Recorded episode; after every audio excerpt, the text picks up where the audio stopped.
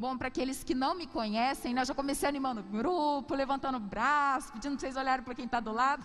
E quando eu vou animar, eu sempre esqueço de me apresentar, porque isso é uma, é uma prática para mim, normalmente quando eu vou pregar. Mas para aqueles que não me conhecem, eu me chamo Marina. Sou casada com o Marcão, ele também é pregador aqui neste grupo de oração. Nós temos dois filhos, a Gabriela e o Bernardo, Gabi de sete, Bernardo de três. Sou serva deste grupo de oração há 14 anos.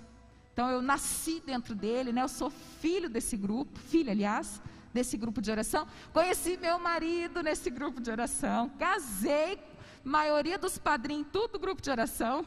Então, caminhando com Maria faz parte de um, um, um grande pedaço aí da minha história de vida. E é com muita alegria que mais uma vez nessa noite eu estou servindo a Deus conforme Ele precisa. Não que Ele precise de mim, né? Mas Ele quis precisar de mim. E Ele quer precisar de muitos de nós que estamos aqui né? e que temos um chamado missionário. Me vem no coração isso. Tem muita gente que está aqui achando que nessa noite você está só para receber uma palavra, mas que você vai receber também um chamado. Eu não sei nem quem que é, mas me veio claramente que o Senhor vai fazer um chamado aqui, não é só para uma pessoa, não. Para você ir e evangelizar. E plantar a semente que o Senhor tem plantado no seu coração e fazer ela dar frutos. De 10, de 100, de mil, milhão. É assim que o reino de Deus acontece. E aqui quem é batizado é chamado a ser sacerdote, profeta e rei. Você já tem esse chamado no seu batismo. E parece que a gente se sente incompleto até que a gente descobre esse chamado, meus irmãos. Quando eu descobri o meu e vim para esse grupo de oração, eu senti que a minha vida tinha um sentido. As dificuldades na minha vida passaram a ter um novo significado.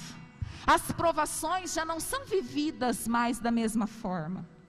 Quando a gente está com Deus, tudo é diferente. Por isso que Jesus vai dizer: Vem a mim, você que está cansado sob peso do seu fardo. Eu vou te aliviar, porque andar com Jesus não quer dizer que você não vai passar mais por tribulação e nem dificuldade, mas é diferente. É diferente. Você não perde a esperança. Você não perde a alegria mesmo na dor. O Senhor te dá os meios quando Ele permite algo, você pode ter certeza, Ele te ama muito, Ele me ama muito, Ele nos ama. Se Deus permite algo ruim, não quero dizer que Ele faz com que aconteça, mas Ele muitas vezes permite. E os planos de Deus, gente, estão muito acima da nossa compreensão. Ele sempre dá os meios. E se você persevera no Senhor, se você não se revolta, a graça dele vem em socorro e no final você consegue entender como está lá em Romanos 8, 28, que todas as coisas concorrem para o bem daqueles que amam a Deus. Repete comigo: todas as coisas concorrem para o bem daqueles que amam a Deus. Eu falei algumas coisas. Eu falei algumas coisas. O que, que eu falei? Opa, não ouvi direito. Glória a Deus, o povo aqui comeu pelo menos lanchinhas de vinho, alguns. O resto está tudo pela força do alto, né? Meus irmãos, todas as coisas. O tema desta noite nos faz refletir sobre isso. A graça do Senhor nos basta. Tem até uma música que diz isso, se Deus quiser vai sair. Só tua graça me basta. Só tua graça. Repete isso. Feche seus olhos e medita sobre esta frase. Só tua graça me basta, Senhor. Sabe quando que nós nos deparamos com essa verdade? Quando nós passamos pela prova. Quando vem as batalhas da vida. Aí nós vemos que se não é pela graça de Deus, a gente não dá conta, irmãos a gente não consegue, a gente não aguenta a borrachada. Eu acredito que se você nunca passou por uma dificuldade, um dia, se ela vier, se você estiver com Deus, eu te dou garantias que a graça do Senhor vai vir em seu socorro. E ela vem. E ela vem. Eu quero te convidar a abrir a palavra do Senhor que está em 2 Coríntios, capítulo 12. 2 Coríntios 12. Para quem está com a palavra de Deus, está depois Depois tá ali a partir depois dos evangelhos, tá, gente? Mais pro finalzinho da Bíblia ali. 2 Coríntios 12. Glória a Deus ou misericórdia? o povo está dividido aí. Para quem está no misericórdia, vai acompanhando comigo. Eu vou ler a partir do versículo 7, tá bom? Acompanha lá comigo. 2 Coríntios 12, a partir do versículo 7. Paulo ele estava fazendo uma reflexão. Paulo, que nós sabemos, era um fariseu, um homem muito instruído e muito severo, muito correto com as coisas que ele aprendia, que ele tinha como lei. Ele era aquele legalista, ele era aquele que a letra da lei era a vida, era, o, o justo era o que estava na lei. A lei era justa por ser lei, não era lei por ser justa. Ó, fazendo, fazendo trava mentes. Mas é verdade, ele tinha aquilo para ele, está na lei, é justo. E se ele, e como ele conhecia muito de muitas coisas, ele tinha sim um pouco daquela soberba própria de quem tem conhecimento excessivo. Um procedimento justo, coerente com o conhecimento que tem. Paulo ele era muito coerente com aquilo que ele sabia e que ele pregava como um fariseu. Aí ele vem e cai do cavalo, como diz, né? E aí ele se depara com aquele que é o Senhor e Salvador das nossas vidas, Jesus. Paulo, Saulo, por que me persegues? Saulo tem uma experiência com Jesus, um EPJ, encontro pessoal com Jesus. Quem aqui já teve um EPJ? Levanta a mão. Glória a Deus, uma boa parte das pessoas. Sabe quando, quando que você sabe que você teve um EPJ? É quando você começa a entender muitas coisas na sua vida, parece que tudo ganha vida, sentido com Deus, e você já não consegue mais viver aquela vida de antes. Você encontra Jesus e você se apaixona por Ele, e a, a sua vida passa a ser Ele. Quando não tem Ele, está faltando. Isso é o EPJ. E Paulo, Saulo teve o EPJ. E quando você tem o EPJ, você vive a conversão, mudança de vida. Então aqui nós estamos diante de um homem que já entendeu que toda a sabedoria mundana que ele tinha não era nada, perto da sabedoria que vinha do alto, perto da graça que Deus derramava na vida daquele homem. A ponto dele dizer: viver para mim é Cristo. Nossa, apaixonado por Jesus. Quem teve o EPJ se apaixona por Jesus. É impossível não se apaixonar. Eu sou apaixonada por Jesus. Glória a Deus, que também meu esposo. E assim é com quem se encontra verdadeiramente com Ele, se sente amado, como nunca se sentiu antes, porque você vai ver que o amor de Jesus é diferenciado, preenche o coração. Enfim, para resumir, nós vamos ler aqui então as meditações de um homem que já teve o seu EPJ e hoje pensa muito diferente de antes. Então ele vai dizer: demais, para que a grandeza das revelações não me levasse ao orgulho. Foi-me dado um espinho na carne, uma ferida, um anjo de Satanás para me esbofetear e me livrar do perigo da vaidade. Três vezes roguei ao Senhor que o apartasse de mim, mas ele me disse: Basta-te minha graça, porque é na fraqueza que se revela totalmente a minha força.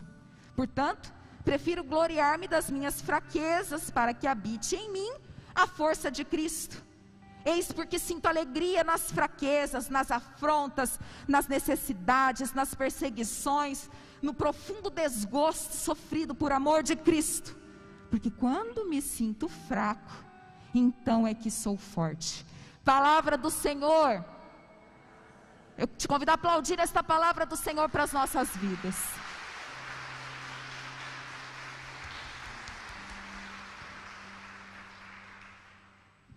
Um exemplo simples. Tua vida está lá normal. Até então você tinha prestígio, boa aluna ou bom aluno, sempre as melhores notas, pai e mãe vivo, casados, uma família estruturada, uma vida financeira ok, nada te faltava, amor, carinho da família. De repente, um belo dia lá na sua vida, você vai lá e recebe um diagnóstico de tumor, nódulo, seja lá o que for ou perde a pessoa que você ama, ou toma toco do amor da sua vida. Frustrações acontecem. Projetos, planos As que se transformam depois em plano B para aqueles que permanecem caminhando, porque infelizmente existem as pessoas que ficam e se enterram no A, não aceitando e não se abrindo para o novo que Deus tem. E é quando vem, gente, a borrachada, que a gente se depara com o nosso nada. E como nós somos pequenos, limitados mesmo, diante das situações que a vida nos apresenta. Quem aqui já viveu uma situação que você falou assim: Eu não vou aguentar? Levanta a mão. Mas você está aqui nessa noite. Talvez você está vivendo o eu não vou aguentar hoje. Mas eu tenho uma boa notícia para você. É quando você está fraco, que você é forte. Porque daí quando você já não tem mais o que fazer por você mesmo, Deus vem e faz. Quando você está lá no fundo do poço, se alegra porque você não tem mais como ir para baixo. Agora o movimento é só para cima. É só para cima. E a mão do Senhor que se estende para te tirar de lá. É a graça de Deus. Paulo entendeu que quem está com Deus tem tudo Buscai primeiro o reino de Deus e a sua justiça e todas as outras coisas. Olha o tudo de novo, todas, tudo. Vocês reparam que Deus ele é amplo nas coisas, né? Ele é magnânimo. Ele é amplo. Tudo vos será dado em acréscimo. Quando quem tem Deus tem tudo, gente. O Senhor, vocês viram que Paulo vai falar que ele pediu três vezes para que aquele espinho fosse tirado da carne dele, aquela ferida aberta fosse fechada, costurada tratada por Deus. Deus fala: é na tua fraqueza que eu manifesto a minha glória. É na tua fraqueza que eu manifesto a minha força. A minha graça te basta. Eu quero convidar você a olhar para a pessoa que está do seu lado. Sei que tem gente que odeia esse negócio de olhar para a pessoa que está do lado. Mas talvez você vai ser o braço de Deus nessa noite, no seu olhar, dizendo para a pessoa: a graça de Deus te basta. Meus irmãos, Deus podia vir aqui, aparecer e falar com a gente na glória dele, porque ele tem poder para isso, mas ele usa de pessoas como nós, para amar o irmão, para amar os seus filhos, para falar com os seus filhos, porque ele trabalha em nós o que é humildade. Tiago 4, 6, é, desculpa, Tiago 6, 4 vai dizer assim: que Deus manifesta a sua graça aos humildes. Opa, eu estou fazendo uma coisa errada aqui. A graça de Deus se manifesta aos humildes e não aos soberbos. A graça de Deus resiste aos soberbos, mas é derramada sobre os humildes. Quando a gente vê no irmão, quando a gente acolhe o amor de Deus no irmão, nós exercemos em nós a humildade. Paulo está dizendo: olha, para que eu não fosse orgulhoso, Deus permitiu esse espinho na minha carne. Ele permitiu que eu fosse tentado. Porque se a vida dele não tivesse provações, ele ia achar que ele se bastava. Então eu quero dizer para você, você está passando por prova, hoje o Senhor quer dizer: a minha graça te basta. E vocês vão perceber isso agora que Jesus será exposto no nosso meio. Quero convidar o ministro a ir preparando. A minha graça te basta. Quando nós nos vemos diante de um filho doente, que a gente já fez tudo que a gente podia fazer. Eu tenho certeza que não existe dor pior para uma mãe do que ter um filho doente. Ou um filho dependente químico. Que tristeza para uma mãe, mas aí, quando ela vê que já está fora do alcance dela, o que, que sobra? A graça de Deus. Dando força, dando coragem, dando sustento para que ela não desista daquele filho para que ela continue amando. Meus irmãos, eu quero dizer para você que se você guardou só isso do que eu falei aqui, é o suficiente. Hoje o Senhor quer dar para nós de presente a Sua presença, a força que vem do alto. E eu quero te convidar. Ixi, eu não sei mais para que lado que eu vou aqui, Níquel. Eu quero te convidar a se dobrar diante daquele que tudo pode, já ir preparando o seu coração, ele ainda não foi exposto. Mas eu quero te convidar a humildemente se dobrar em preparação para receber Jesus. A minha graça te basta. O Senhor não permite que nós sejamos provados se não tem algo maior e melhor. O Senhor não nos dá o que queremos, meus irmãos, mas o que nós precisamos.